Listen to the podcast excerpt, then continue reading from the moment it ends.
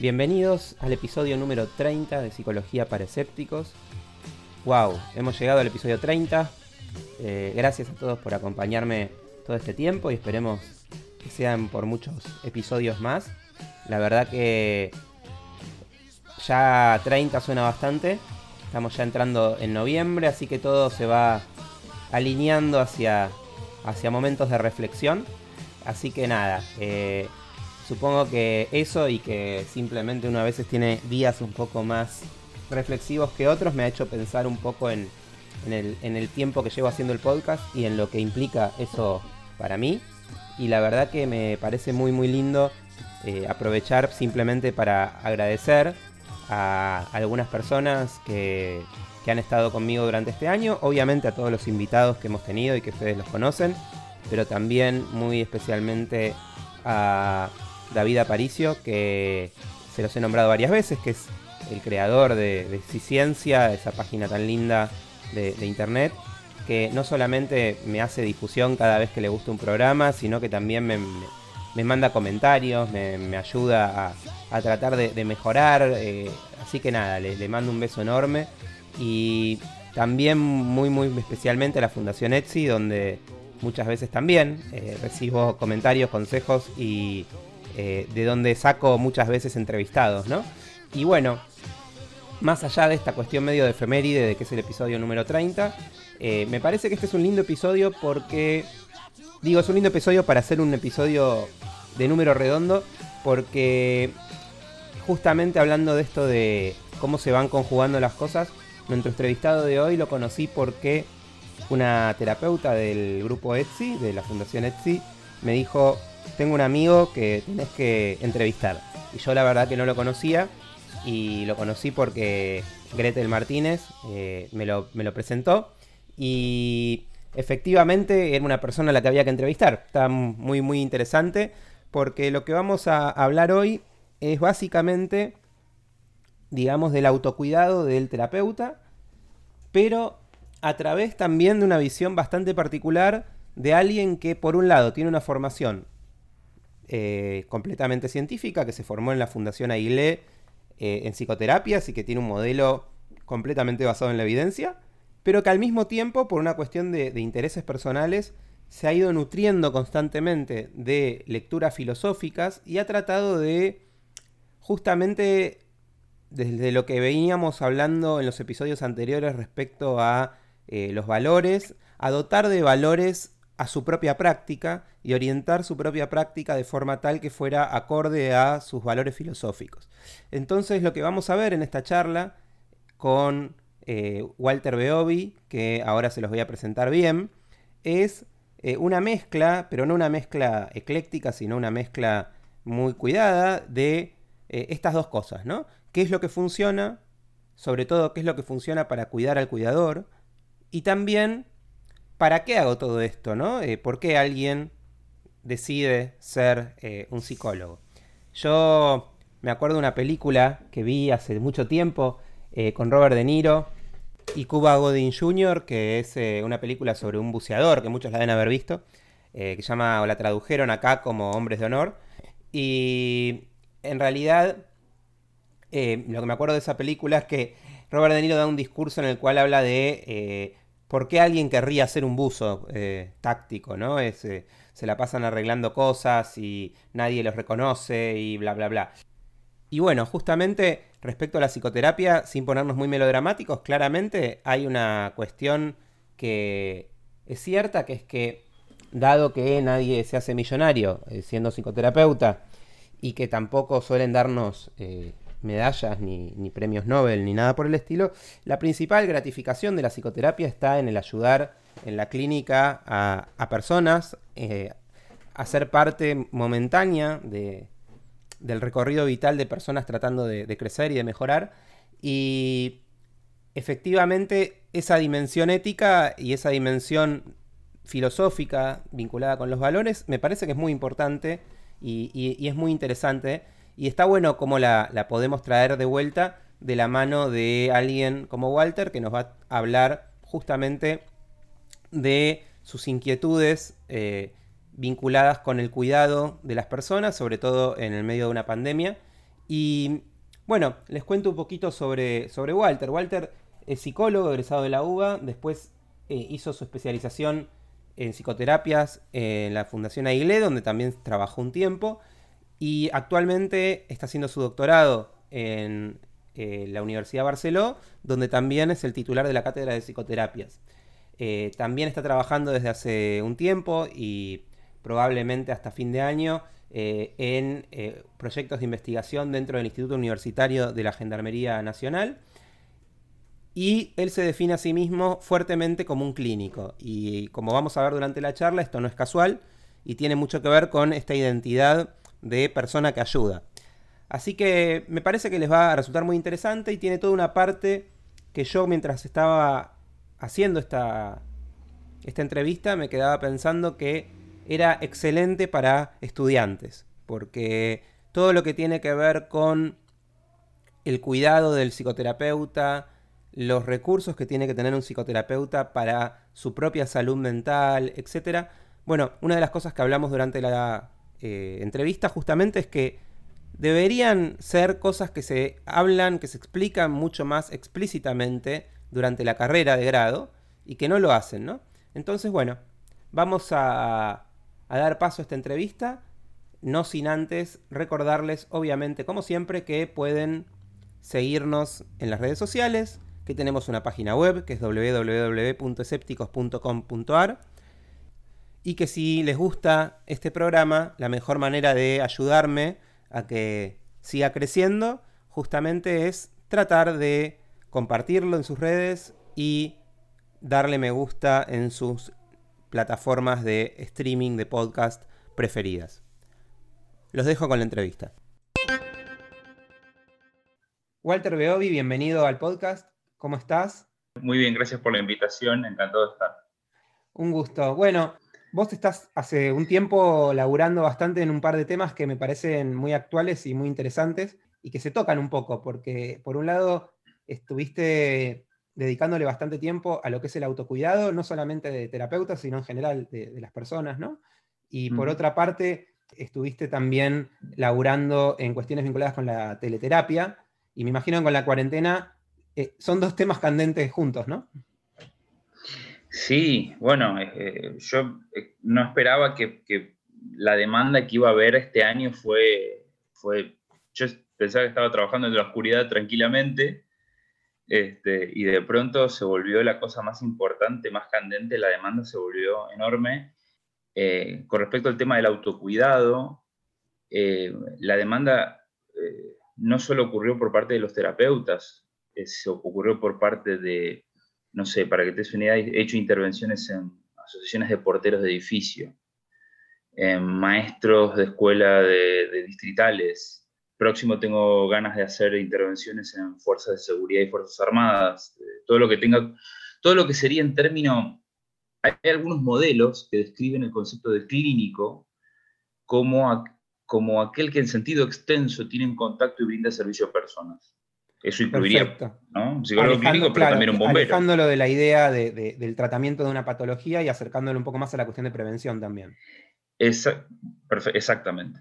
Exactamente. De que vos, en el hecho mismo de entrar en contacto con otro ser humano, brindarle una ayuda, una asistencia, un cuidado, no, no necesariamente el tratamiento de una patología, tenés posibilidades de lastimarte, tenés posibilidades de, hay un riesgo inherente en ese trabajo, que es entrar en contacto con el sufrimiento humano, y entran en ese, en ese contacto con el sufrimiento humano los porteros de los edificios, por ejemplo, especialmente en la situación de COVID, reciben y se vuelven reguladores emocionales de los edificios que manejan, especialmente si hay gente mayor. Claro, claro. Sí, sí, sí. Además, debe haber una cuestión añadida a cualquier persona que haya mantenido o tenido que mantener su trabajo inalterado en un contexto en el que la mayoría se recluyó, ¿no? Porque, bueno, también es el sentir que estás más en riesgo, ¿no? Que de repente tu trabajo se convirtió en trabajo con riesgo cuando se suponía que no te habías anotado pensando en eso, ¿no? No, es, no eras un policía entrenado para tomar riesgos y de repente estás con miedo a contagiarte. Bueno, eso, eso sí que deciste que, digamos, yo no me enlisté para esto. Claro. este, pasa algo muy interesante, a mí me llamó mucho la atención cuando yo empecé con el tema del autocuidado. Eh, yo estaba en la Fundación Aigle, estaba estudiando y estaba haciendo prácticas y demás lugar que si alguien está escuchando le mando un abrazo enorme porque les tengo un gran, gran cariño. Este, y estaba esta cuestión de estudiar la eficacia terapéutica, ¿viste? A esa discusión que viene hace ya años de, que tenemos los clínicos de qué funciona, qué no funciona y por qué. Y estaba la cuestión de la alianza terapéutica como el mayor vehículo o mayor sostén de lo que está asociado a la, eficacia. Este, y la alianza se desagrega en diferentes variables, variables del paciente, variables del terapeuta. Eh, todas estas, estas variables eh, coayudan a, a, la alianza. Una de ellas variables del terapeuta me encuentro que era el self-care management, el, el, cuidado de sí. Claro. En, en AIGLE tienen, una, tienen un, hace años que sí están en un equipo de investigación con el tema del estilo personal del terapeuta. Este, Fernando García, bueno, de todo el resto de la gente están hace mucho tiempo elaborando herramientas, estudian esto. Entonces me encontraba que el autocuidado era como otra variable del clínico que hacía la eficacia, porque hacía la alianza, entonces hacía la eficacia terapéutica, pero sistemáticamente cuando lo buscaba, encontraba cosas relativas al burnout, lo más que encontraba en la Argentina era relativo al burnout, pero nada sobre el tema del cuidado de sí. Eh, entonces, bueno, sí me encontré que en Chile hay una tradición, muy, hace más de 10 años que tiene una tradición, ellos tienen una tradición muy sólida, viste, en, psicometría. Sí. Este, entonces son muy buenos elaborando herramientas, y sí me encontré con cuestionarios, herramientas validadas. En Argentina no había nada. Este, así que me convocó muchísimo y este, desde el punto de vista de esto de la eficacia, también desde el punto de vista filosófico, Em, a mí me gusta mucho Camus y Dostoyevsky. Ahora estoy leyendo, acá está, estoy leyendo a Ana Karenina. ¿Vos qué decís los libros? En papel, sí. De a poquito, esto es. Bueno, Tolstoy yo siempre le tuve miedo, ese, tamaño de libro. Bastante café requiere esto. Es, de a poquito, ¿eh? es un poquito de café, uno paga un capítulo, otro. Hace poco terminé, el mes pasado terminé Crimen y Castigo y dije, me parece que esto estaba en ruso. La, la verdad está escrita en ruso, así que bueno, no, yo Dostoyevsky soy muy fanático. Tuve una época en la adolescencia de leer mucho. Eh, Dostoyevsky leí, me leí. Y, y, esa, de ahí, bueno, me acuerdo que las dos novelas que más me impactaron fueron Los Demonios y, Crimen y Castigo, que eran muy, muy... Eh, ¿Los Demonios la leíste?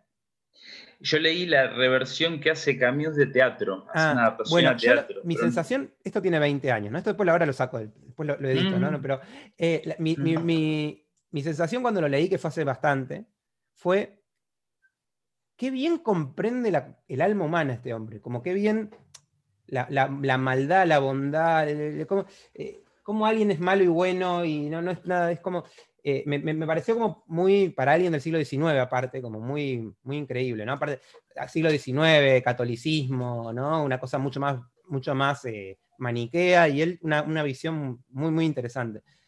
Eh, eh, esto no lo de deja, la parte literaria dejala porque a mí me parece fascinante y creo que se entronca perfectamente con el tema de la psicología y la clínica, eh, creo yo, mi opinión personal. Y respecto a, esto que decís de Camus, bueno, me imagino que tiene que ver con esta idea de convivir con el absurdo, ¿no? Aceptar Tiene mucho, digo, yo cuando le, empecé a leer Terapia, de Situación y Compromiso me, me acordé de Camus, ¿no? Como, bueno, acá se esto es una cagada, se viene a sufrir, saquemos, hagamos lo mejor que podamos, ¿no? Como que eh, en lugar de, la cosa más depresiva del existencialismo, una cosa más, un existencialismo alegre es el de Camus en un punto, ¿no?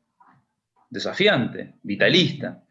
Bueno, vos sabés que el, concepto ese, el, tema de por qué el autocuidado es un tema filosófico también, muy profunda, que se remonta a Platón, que es el concepto del gnóstice authon, conócete a ti mismo, que también es cuídate, ocúpate de. En el Alcibíades, que es uno de los diálogos, este, vos ves que Sócrates interpela a un, príncipe, ¿no? El nuevo príncipe de la ciudad, que es este Alcibíades. Y parece que este tipo, Alcibíades, era un, como una especie de prepotente. Y Sócrates se le acerca diciéndole, me acerco a ti ahora que, ya no eres joven, no creas que quiero seducirte, viste que los griegos tienen esta cosa siempre, no creas que quiero seducirte, ahora aparte ya no eres bello, ya tienes más de 30 años, una puñalada en el pecho, no, divino, total, una puñalada en el pecho, broma. Este, pero vengo a darte algo mejor, que no es la belleza del, cuerpo, sino la del alma, vengo a tratar de que te cuides a ti mismo. ¿Por qué? Porque en la medida que tú que, te, ocupas de ti, te conoces a ti mismo, haces lo que, lo que debes para tu esencia, tu propio demonio, ¿no? Lo haces para toda la ciudad. Esta, esta idea, ¿no? De que vos no podés ayudar, vos no podés cuidar, vos no te podés ocupar de, si vos no te ocupás de vos mismo, no te conoces a vos mismo. Eh, la, máxima délfica, conócete a ti mismo, ¿no? Si este, eso es un poco, eh, eso es otro de los factores que a mí me acercan al tema del autocuidado. También en Camus está en la peste, hablando de lo absurdo, que el hombre, el clínico, si viste en, el mito de Sísifo y en el hombre rebelde de Camus, siempre está la, la, idea de que hay un hombre absurdo y un hombre rebelde, que es el que dice sí a la vida y que dice, ese es el absurdo, y que dice que no a que se mate y se deje morir. Ese sería el rebelde. No puedes decir que sí a todo, porque si no estarías diciendo que sí a la muerte también. Ese es el clínico.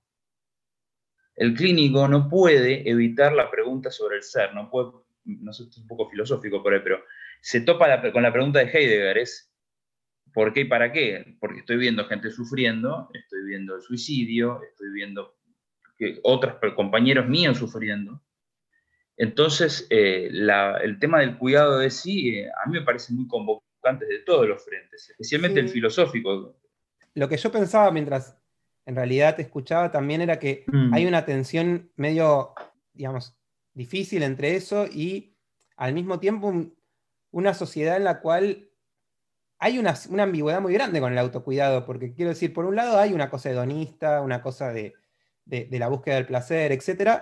Y al mismo tiempo hay una especie de condena eh, social al egoísmo y todo al mismo tiempo, ¿no? Entonces es como, eh, si, si le dedico tiempo a al, ejercicio físico, o le dedico tiempo a, aprender a cocinar en lugar de estar eh, al pie del cañón mientras estamos en el medio de una pandemia, qué sé yo, estoy siendo egoísta, me estoy cuidando, como que hay un equilibrio difícil en una sociedad que en el fondo en eso es medio esquizofrénica, porque eh, por un lado es como todo el tiempo eh, esta cosa de te vendo te vendo cosas que son para que comas más sano, para que esto, lo otro, para... Y al mismo tiempo te exijo que labures 14 horas por día y no hagas nada más que laburar. Es como todo al mismo tiempo, ¿no? Es un poco complejo.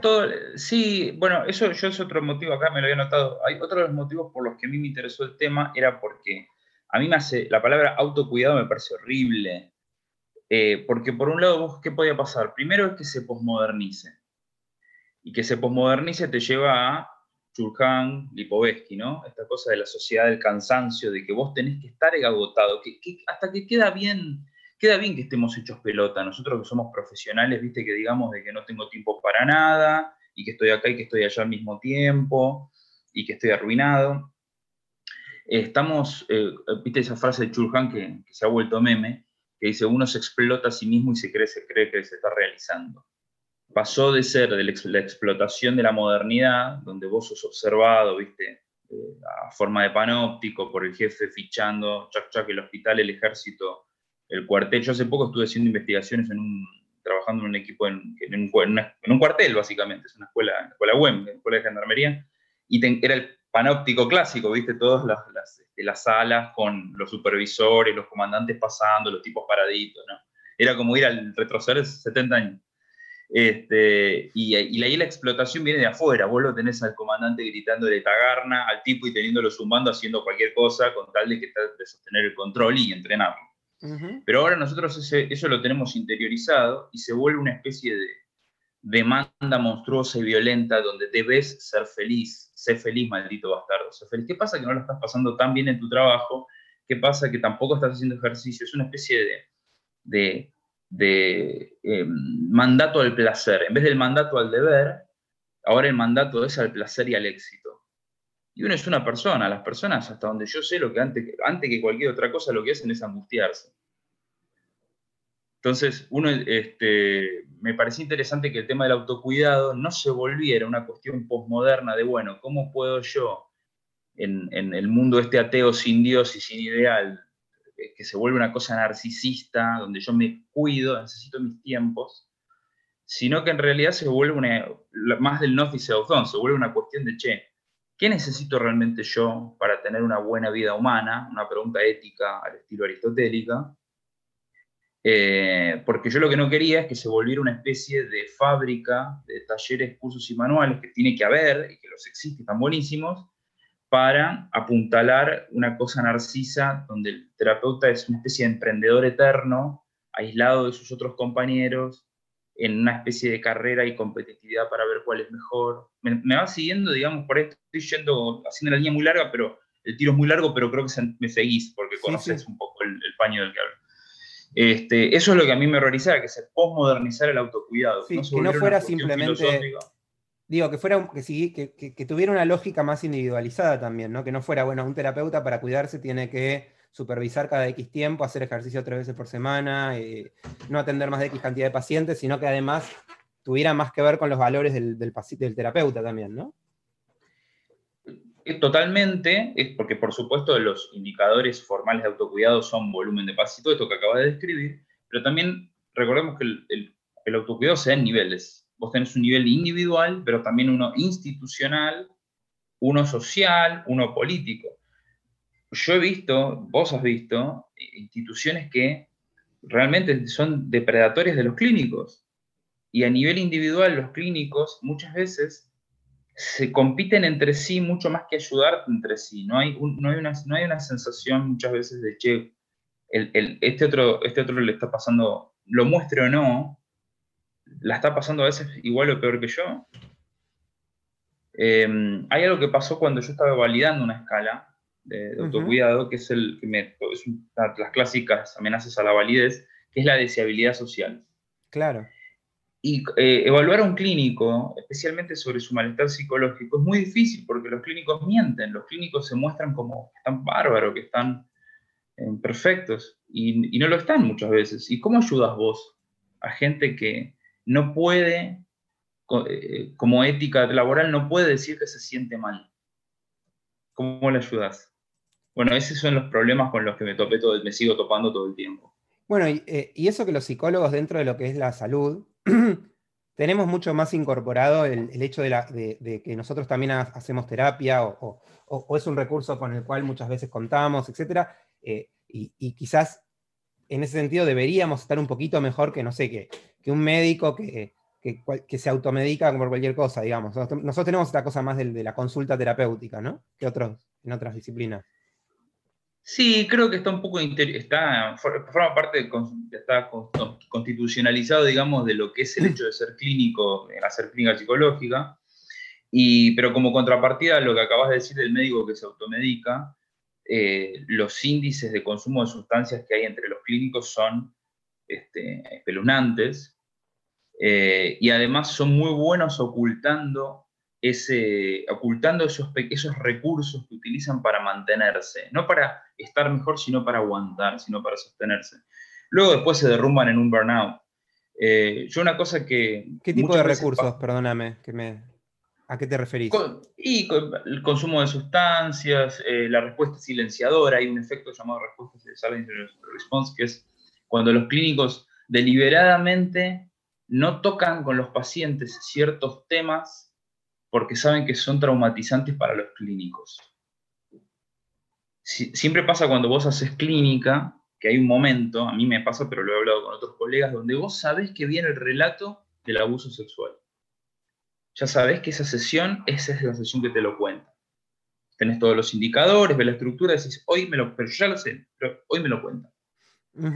Esa sesión es muy cargada. Esa sesión tiene una carga emocional muy fuerte, te, te deja a vos como clínico muy cargado.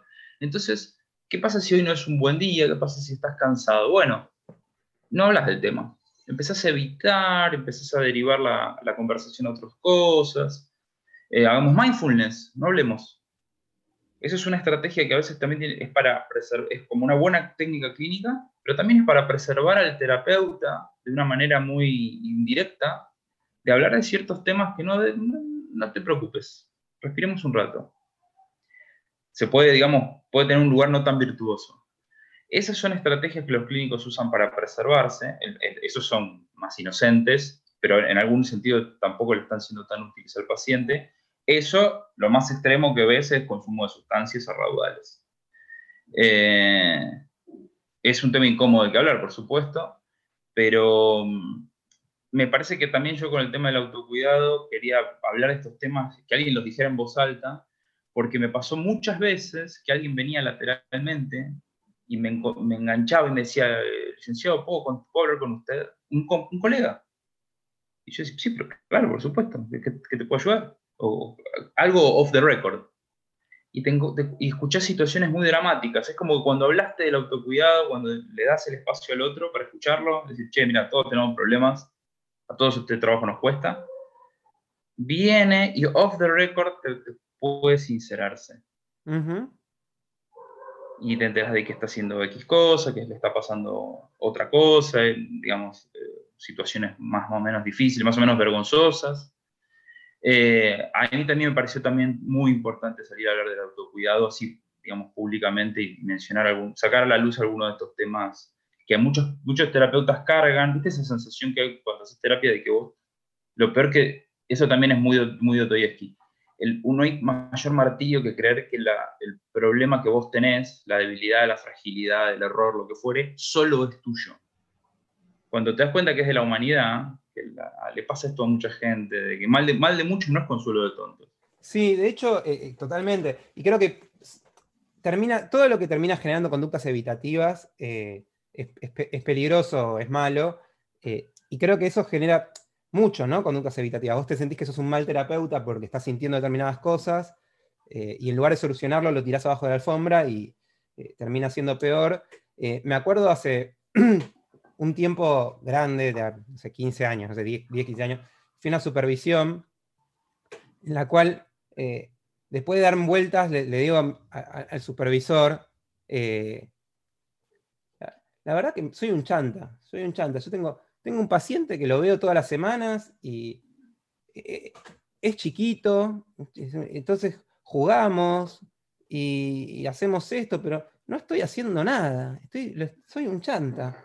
Eh, entonces y yo esperaba que me diga más o menos, eh, te voy a tener que confiscar la matrícula, ¿viste? Y entonces me, dice, me dice, la verdad que trabajando con chicos es algo que me pasó mucho, uno tiene esa sensación, entonces tendríamos que tratar de trabajarlo así, asá, eh, poner un cote, ¿no? De, bueno, ¿cuántas, cuántas horas de, juego eh, no, no terapéutico es aceptable en pos de la alianza terapéutica? ¿Cuándo quizás tenemos que pensar que entonces no está funcionando y decirle a la mamá que mejor no? Eh, pero tuvo una visión mucho más de resolución de problemas y de naturalidad ante, ante el problema, que hizo que eso me pasara después mucho menos que si no lo hubiera contado y hubiera seguido con la culpa, porque en realidad la culpa en lugar de solucionarlo lo que hacía era que eh, seguía haciéndolo sin contárselo a nadie y sin que me ayuden, ¿no? Ah. Y creo que eso también no es parte del asunto.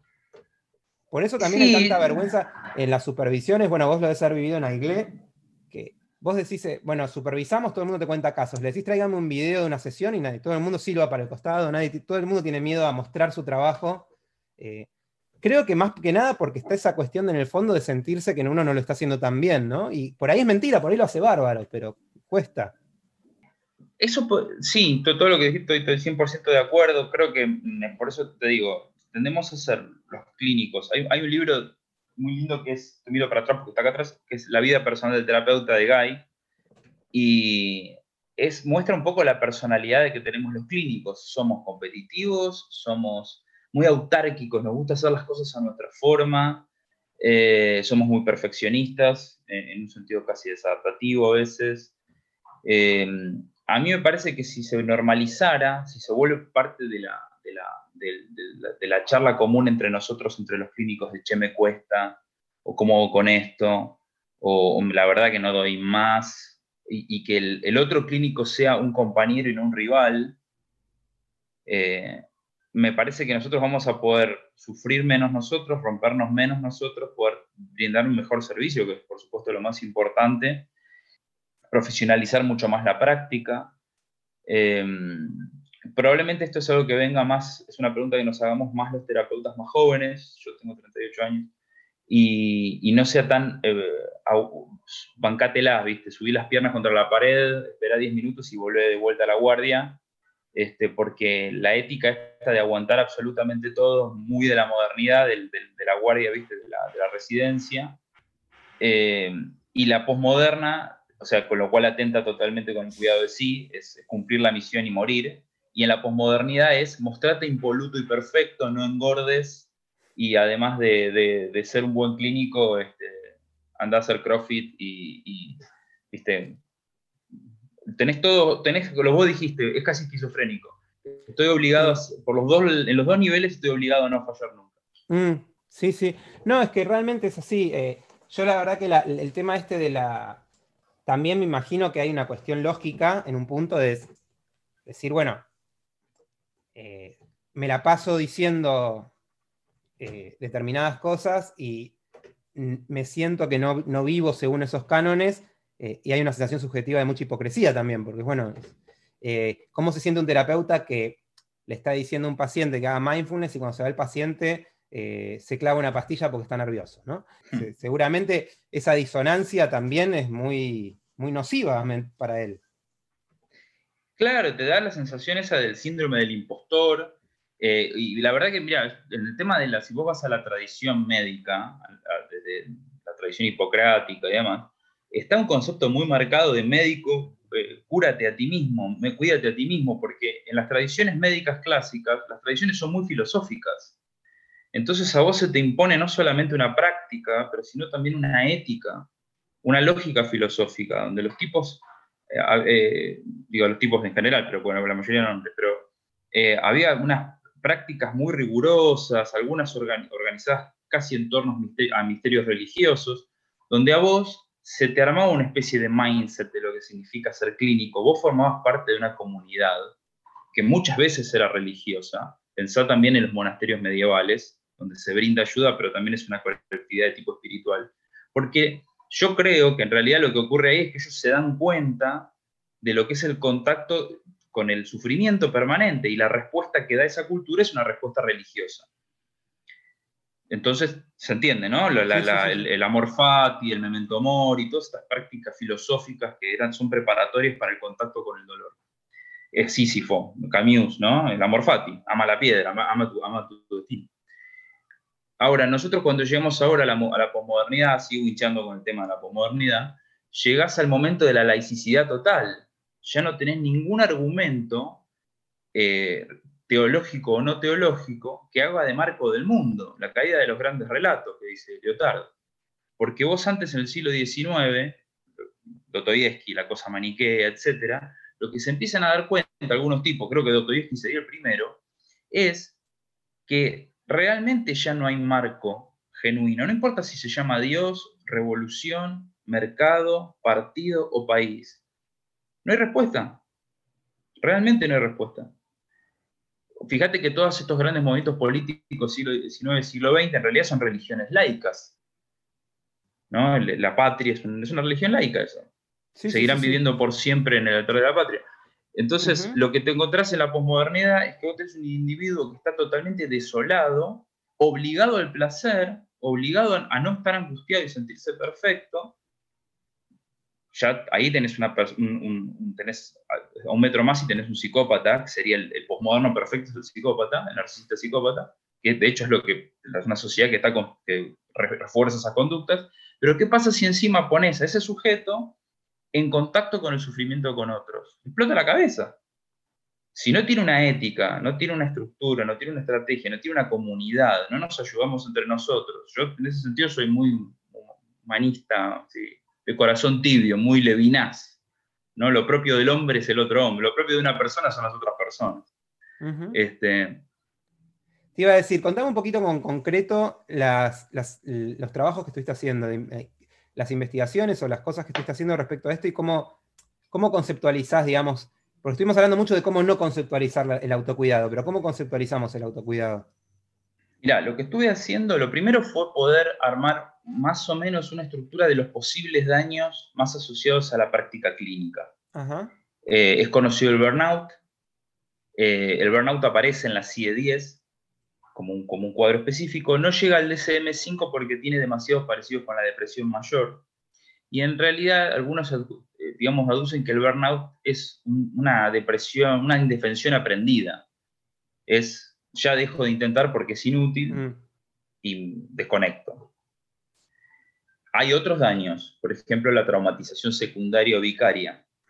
Esta sería la, experimentación de estrés traumático, de estrés postraumático, pero no por el estar en presencia del hecho, sino por haber sido testigo del relato, de haber, sido, haber recibido el relato del hecho.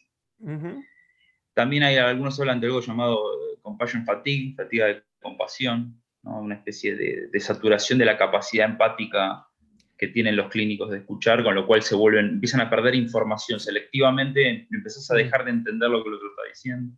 Primero era mapear los daños, ¿no?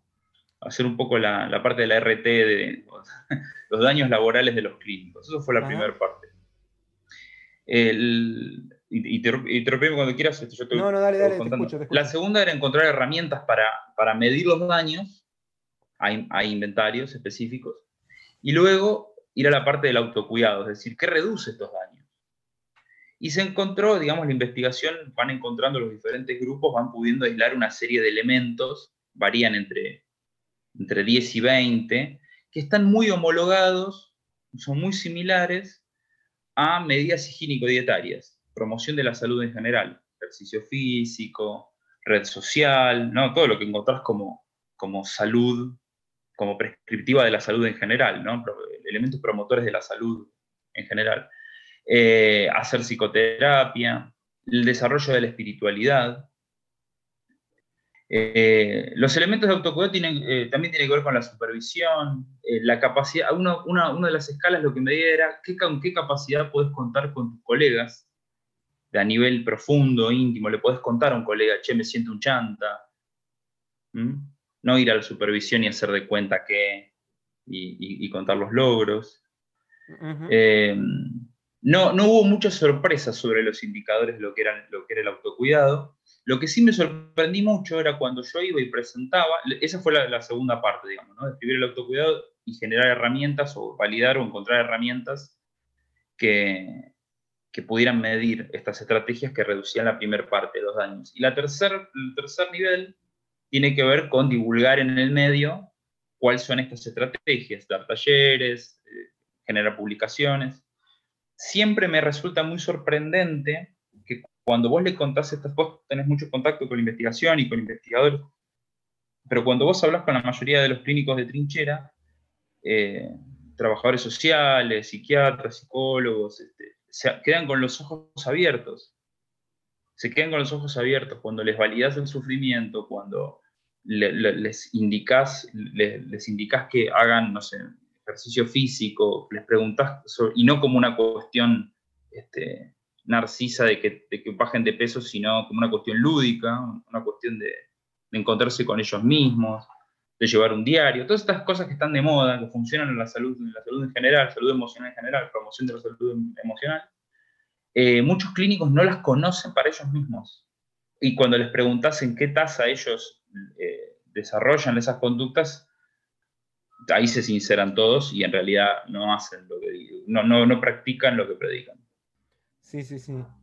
Eh, y estuviste laburando con, población, digamos, de, terapeutas y de, profesionales de la salud, y me decías antes también con, gente de, otros palos muy diferentes y, hay como una diferencia, decís, bueno, eh, tanto en, lo que, en, en, cómo se ponen mal o en cómo se saturan o, en cómo, o en qué necesitan para estar mejor, o en el fondo tenemos que hacer más o menos lo mismo los psicólogos y los porteros de edificio para cuidarnos. Mira, hay un modelo de, un hombre que se llama Sockfold que lo que hace se llama, es el, hay varios modelos del cuidado, digamos. Y ahí él despliega una situación, una especie de, teorema, donde vos tenés que todo, todo, todo el elemento de cuidado implica conocimiento, tomar en consideración el problema, trabajar el problema con la persona, desarrollar una alianza, reevaluar los objetivos y luego un duelo por la separación con esa persona en particular. Te la dejas ir y viene otra. Esto se aplicaría, me parece a mí, a una situación clínica, pero también pasa cuando la portera tiene que ayudar a la señora que necesita que le hagan las compras y está asustada por el COVID, o cuando un policía recibe a una mujer este, aterrorizada que, acaba de entrar a la comisaría. Parece que el, estrés ocurre de, igual forma, ocurre siempre de igual forma. Después va a haber especificaciones según la ética y según la, ética deontológica de cada profesión eh, de cómo lidiar con estos, con estos problemas. Eh, yo creo que el, yo te diría que el, problema, los clínicos, los psicólogos clínicos creo que lo sufren un poquito más. Me parece que lo sufren un poquito más, porque tienen más recursos, conocen más de salud emocional, sin duda, pero además tienen, pero además a la vez tienen más vergüenza y más deseabilidad social. No pueden chillar. Eh, creo que las estrategias de autocuidado, en realidad las medidas higiénico-dietarias vienen desde la antigüedad y son las mismas siempre en todas las culturas y lo van a seguir siendo, porque a las personas hacer ejercicio, comer bien y tener amigos de verdad, este, siempre nos, es constitucional, digamos, no sé, parte del, viene del neolítico, no sé, del principio, somos esto, estamos a, tirar de cosas, hacer fuerza, tener amigos, comer juntos. Pero después en cada profesión la ética deontológica es lo que, la, lo que tamiza la práctica, ¿entendés? Es aceptable para un médico la automedicación, van a tender más a automedicarse, los clínicos van a hacer otras cosas, etc. Me decías que te, te sorprendió el nivel de, el estado calamitoso en el que estaban muchas personas con las que te encontraste o con las que te cruzaste, eh, ¿eso lo, veías más asociado a, que a, la saturación por, cantidad de pacientes, a la falta de supervisión, a la falta de, hábitos eh, como los que estabas diciendo recién? ¿Qué es lo que, en, qué, en qué renguíamos más? Mira, fíjate que esto que estamos charlando vos y yo, mm. lo, lo, podemos, más o menos, podemos conversar de esto porque es verdad que hay cierto ya recorrido, y cierta lectura y una serie de experiencias. Pero a mí, este tema del que yo te estoy contando, a mí no me lo mencionaron en la formación de grado mm. y apareció muy lateralmente en la formación de posgrado. Apareció, pero lateralmente, era como una especie de cosa lateral. Yo creo que no hay formación específica en, en estos temas. O sea, yo veo mucha gente que viene y me dice, quiero hacer clínica, quiero que usted me supervise, veo, ¿cómo no? ¿Vos sabés que te puedes lastimar acá? Mucho eh, y no, no, no, les dicen nada, no los entrenan. La formación de grado, esto no aparece, ah, o si está apareciendo, aparece ahora muy poco. Eh, yo creo que la formación específica de ser clínico, una de las competencias, basada en un modelo basado, digamos, clínico eh, hecho en, competencias, es la competencia de self-care. Y, lo que más me encuentro es esto. Si vos me preguntas dónde fallan, dónde, dónde están más hechos pelota, creo que sí, estamos todos hechos pelota, recontraquemados, este, súper agotados, pero y creo que lo que nos falta principalmente en primera instancia es formación. yo, creo que tendría que haber una especie de, ¿viste, como hay en el sistema americano y en otros países donde vos cada cierto tiempo revalidás tu matrícula? Sí. No me quiero poner, digamos, duro y feo y malo con esto, pero viste, cada cierto tiempo vos revalidas tu matrícula cada X tiempo para saber que podés seguir haciendo la práctica. Tampoco un examen rarísimo, pero me parece que también tendría que haber una especie de, de BTV, si se me permite la, analogía cruda, de qué ha estado haciendo usted para mantenerse en forma, digamos. Está haciendo terapia, algo sencillo, algo mínimo. ¿eh? Yo me encontré con situaciones de las, de las más eh, estrambóticas, este, clínicos que jamás habían hecho terapia en su vida y, cometían errores tremendos o, gente que yo te digo con consumo de sustancias fuertísimo. No es un juicio, por supuesto, o sea, no, no, se está juzgando a esas personas, simplemente se describe un hecho y decís, pero esto es peligroso para vos y peligroso para otros. Podés cometer errores. No, totalmente. Bueno, en realidad todos hemos tenido alguna vez alguna, algún contacto con algún colega que eh, uno oscilaba entre la compasión por él y la, y la compasión por el, por el paciente, ¿no? Porque dice, bueno, pobre hombre, qué sé yo, pero al mismo tiempo estás, estás trabajando con gente, ¿no? Le estás, eh, estás haciendo algo y probablemente no lo estés haciendo bien.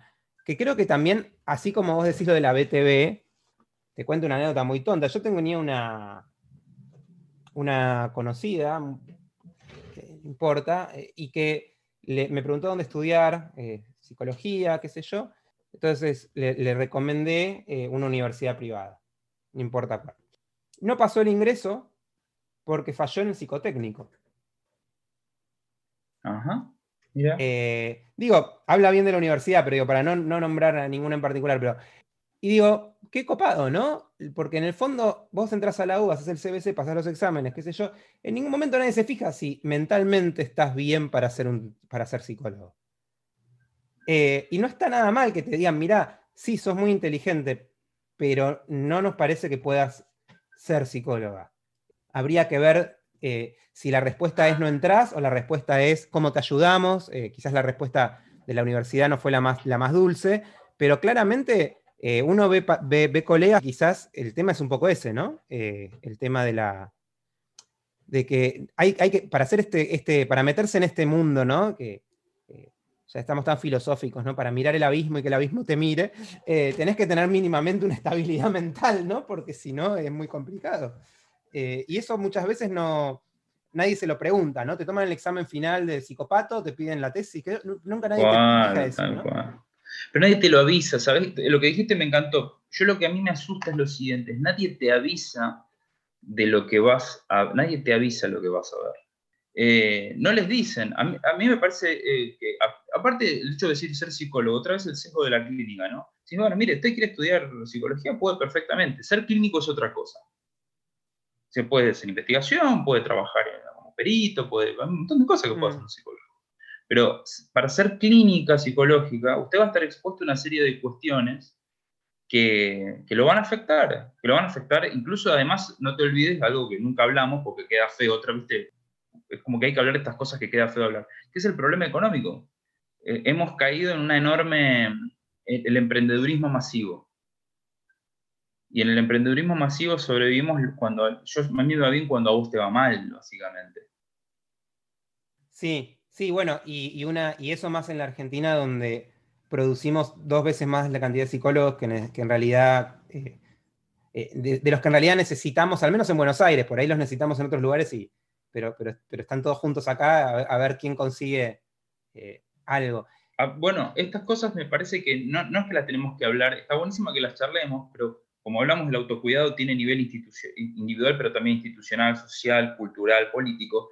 Creo que deberíamos derivarlo, estas conversaciones que tenemos, a, bueno, ¿cómo hacemos entonces para que sean clínicos aquellos que, pueden serlo realmente? Yo no quiero que a mí, si Dios no lo permita, no sé si existe, pero bueno, toco madera, eh, si a mí me pase algo, yo quiero que si un día me tiene que operar un cirujano, yo quiero que estén las condiciones no sé, neurológicas el cirujano correctas para no hacer algo con el bisturí, digamos, de más, pues corte algo que no va.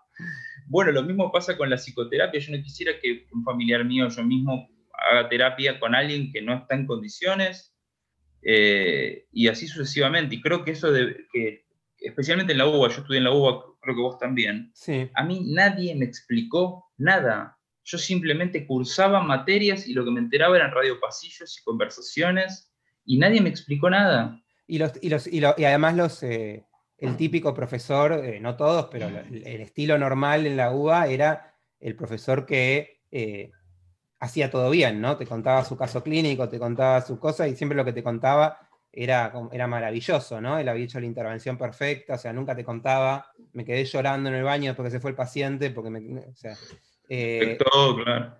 Y, y que, claro, y que está bien, ¿no? Es como es lo que uno esperaría, que una cosa más honesta y, y esto, eh, lo que vos decís, ¿no? La, eh, eh, que el autocuidado empiece por la formación básica y por tener una... saber en lo que uno se va a meter, porque aparte yo creo que hay una cosa que es el que, el que se da cuenta que se metió en un baile para el que no estaba preparado, hasta cierto punto está muy sano, ¿no? Se dio cuenta. Pero después hay muchas personas que lo que terminan haciendo es generando una disociación tan grande, una callosidad, una manera de compensar que jamás se terminan de dar cuenta que no tendrían que estar haciendo eso y que son muy poco eficaces también, ¿no? Como con esto que vos contabas, también la evitación de situaciones, de problemas, de tratar de que la terapia eh, sea lo más eh, amena posible para el terapeuta, no para el paciente. Entonces es como que eh, es todo un tema ese. Sí, sí, tal cual. Eh, yo te digo, me sorprendió siempre el hecho de que nadie nos explicó nada. Y yo les había escuchado una estadística, habría, la, la, estoy buscando todavía, debe estar en alguna parte, de que el 90%, un número así, de la gente que se recibía de, psicología, luego no hacía nada asociado a lo que había estudiado.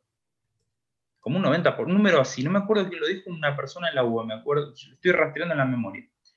Y que de esos que quedaban, ese 10% que quedaba de todos los, los egresados, no los, ingresados, sino los egresados, la mitad de la psicología era una especie de trabajo part-time. Con lo cual quedaba como una especie de 5 o 4% de gente que se podía dedicar full-time a la profesión. Entonces yo me preguntaba, a ver, estamos formando una enorme cantidad de gente le sale un montón de tiempo, un montón de dinero al Estado. ¿La estamos formando primero para los problemas, los problemas que el Estado tiene? Segundo, ¿le estamos, ¿la estamos asesorando correctamente a esta gente sobre su, su futuro laboral, sobre sus lugares de inserción? Porque esto sale dinero, esto les sale dinero al Estado y le sale horas de, y años de sufrimiento y frustraciones a esa gente que cursa eh, y yo me quedo mucho tiempo hablando con mis alumnos. Yo soy, tengo la titularidad de psicoterapias en la Fundación Barcelona. Yo me quedo mucho tiempo hablando con los alumnos y diciéndoles, tratando de mentorearlos, porque, porque diciéndoles, a mí esto no me lo dijo nadie. A mí esto no me lo dijo nadie. Toda la época de la pandemia, en realidad, yo las clases por Zoom las di, los teóricos los di de tres horas enteras para dar la materia, pero en parte para sostenerlas.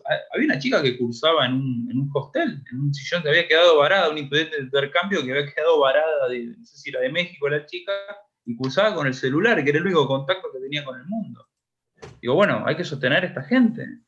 Mm. Pero, pero lo sentí mucho, la Barcelona particularmente somos bastante de, acompañar a los alumnos. Yo realmente en ese sentido estoy muy contento con la, con la, con la institución. Pero sabemos perfectamente que no es la norma eso.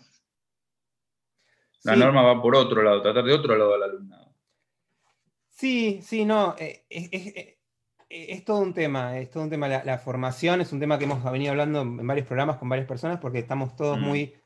Creo que todos los psicólogos que, hemos hecho un recorrido, sobre todo los que yo invito, que son gente en general después de posgrado, se formó, tiene mucho esa sensación de lo, precaria que es la formación de grado, eh, por un lado en, contenidos y en, en, cosas, pero incluso en estas cosas también tan de, de sentido común eh, e incluso la orientación al, ingresante, ¿no? De, bueno, eh, ¿qué, esperás de todo esto, ¿no?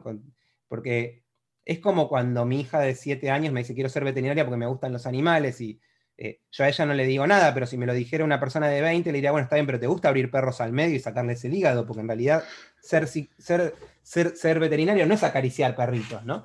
entonces, muchas veces uno escucha hablar de estudiantes universitarios y es, eh, me gusta ayudar a la gente. Bueno, es, un poco más complicado que eso el tema. Eh, entonces, bueno, e, es un poco eso. Y contame el tema de la teleterapia para no dejarlo afuera. ¿Cómo, es ese asunto? ¿Lo habías empezado a laburar antes de la pandemia o fue a raíz de esto? No, había leído algunos artículos y trataba de estar al tanto y, un poco de las... habíamos, había ido a algunos congresos que se hablaban de TICs, el tema de las APPs, estaba consumiendo un poco la información que había.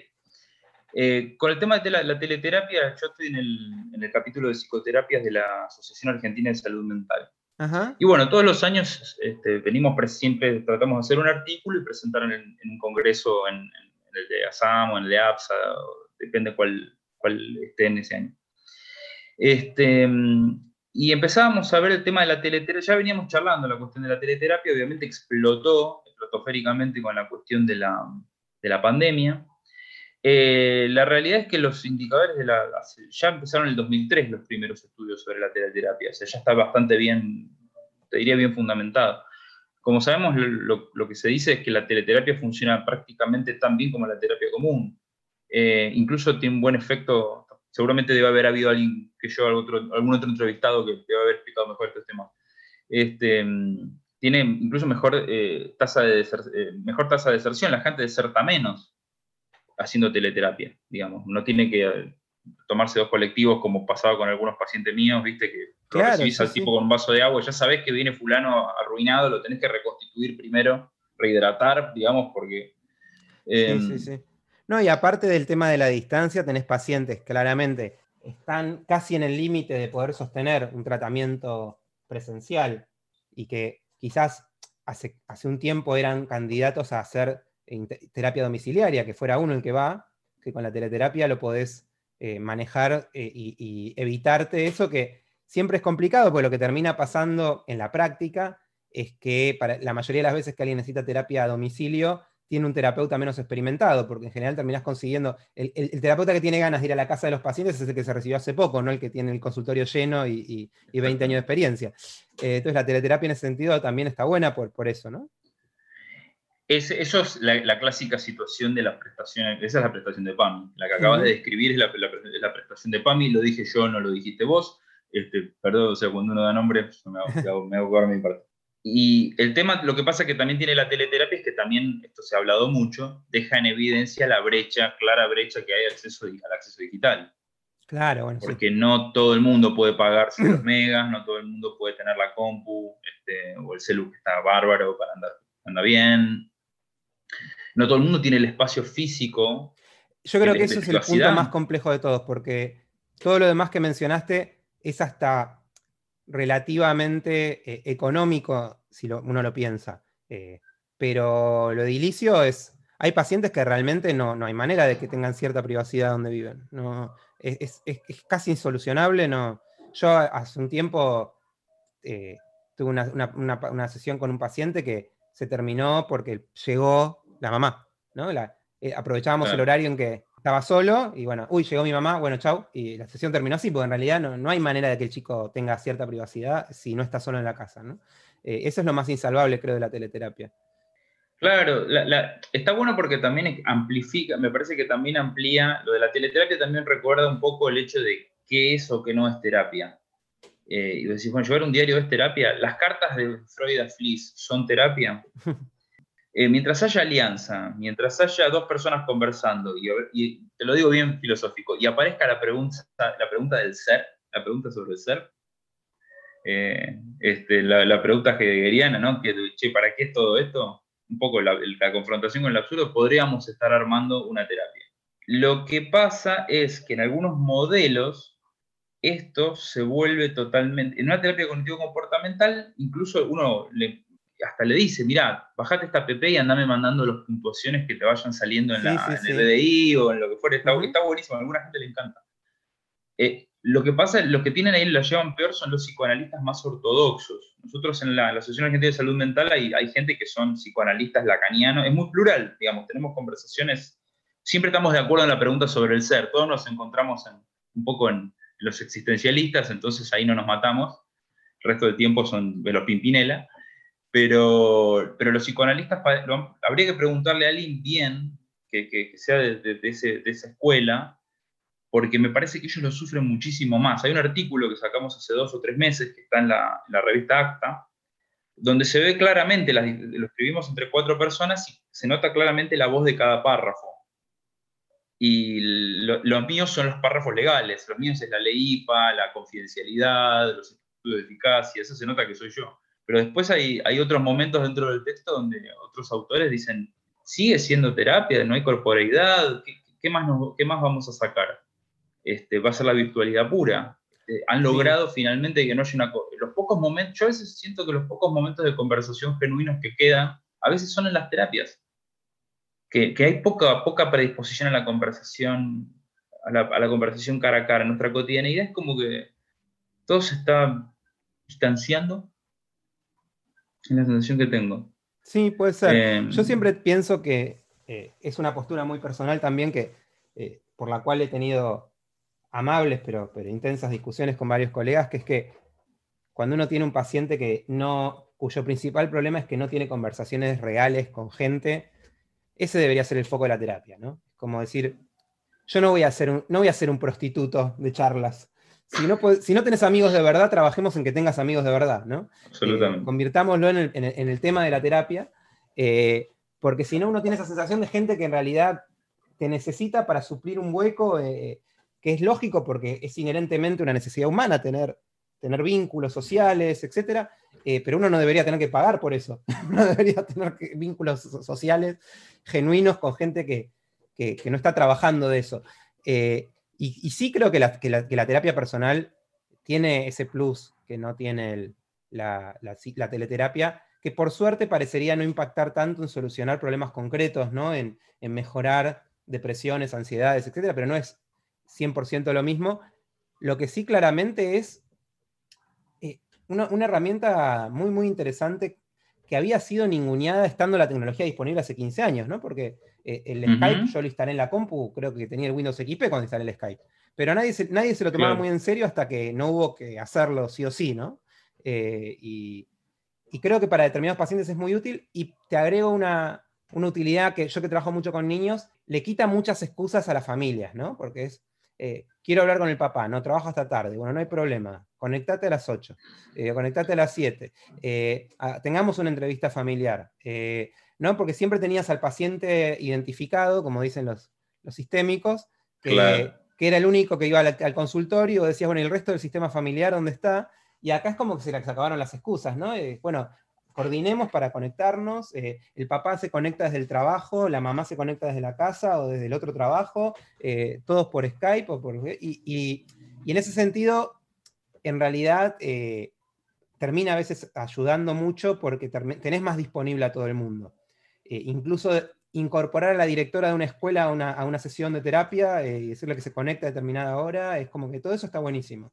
Pero bueno, lo humano está ahí, seguro es un tema. Sí, otra, otro drawback rápido, me, acordaba mientras te escuchaba de, que de la teleterapia en sí, porque ahora estamos muy entusiasmados y está muy bueno, pero hay, hay, hay, otros, otros factores que creo que mejoran la, la, teleterapia, que son factores inespecíficos del terapeuta. Por ejemplo, no es muy importante si yo tengo zapatos o zapatillas. ¿Entendés? No es muy importante en este momento que estamos conversando. Pero para muchos pacientes ese tipo de cosas hace una diferencia. Y además también, y hay otra diferencia es con el tipo de cuadros.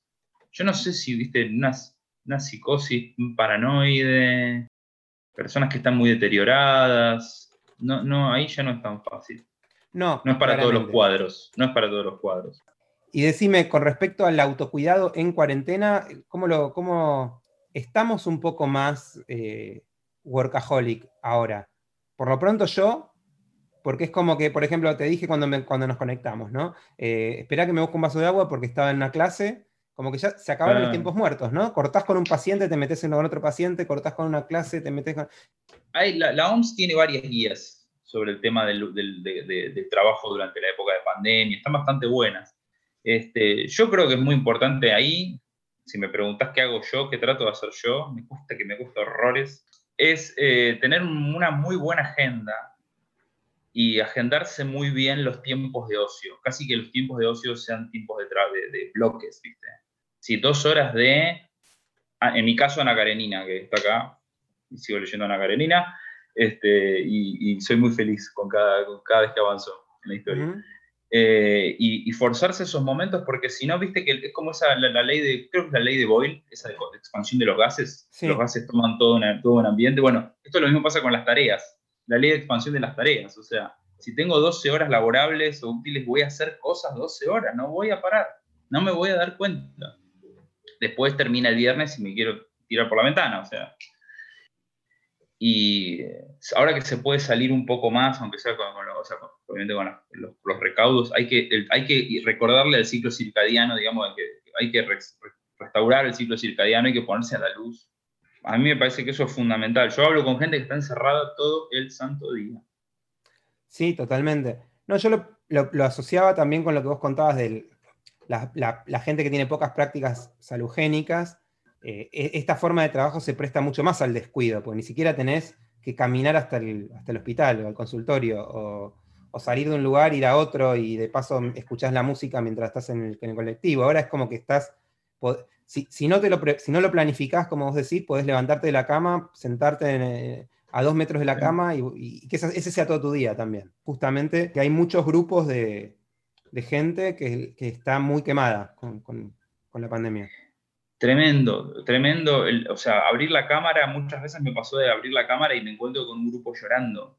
Porque además también otra cosa, también con grupos de enfermeros, grupos de, grupos que trabajan con COVID, eh, están además con los duelos, atravesando los duelos de los que van muriendo. Eh, eso me pasó en un par de talleres de che, ¿qué pasó con fulano? No, fulano murió, duró cuatro días. ¿Viste? Entonces, eh, está también muy asociado a, las intervenciones en crisis. Es también no solo los autocuidados, sino también tenés que darles un espacio de intervención en crisis donde hablen un poco de sus experiencias, se conecten entre ellos, se sostengan entre ellos.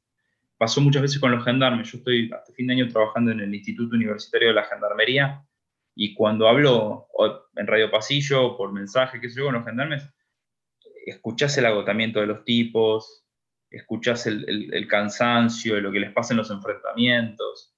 Eh, son para mí es interesante porque son todas variantes de cuidado del cuidador, de, ayuda al cuidador.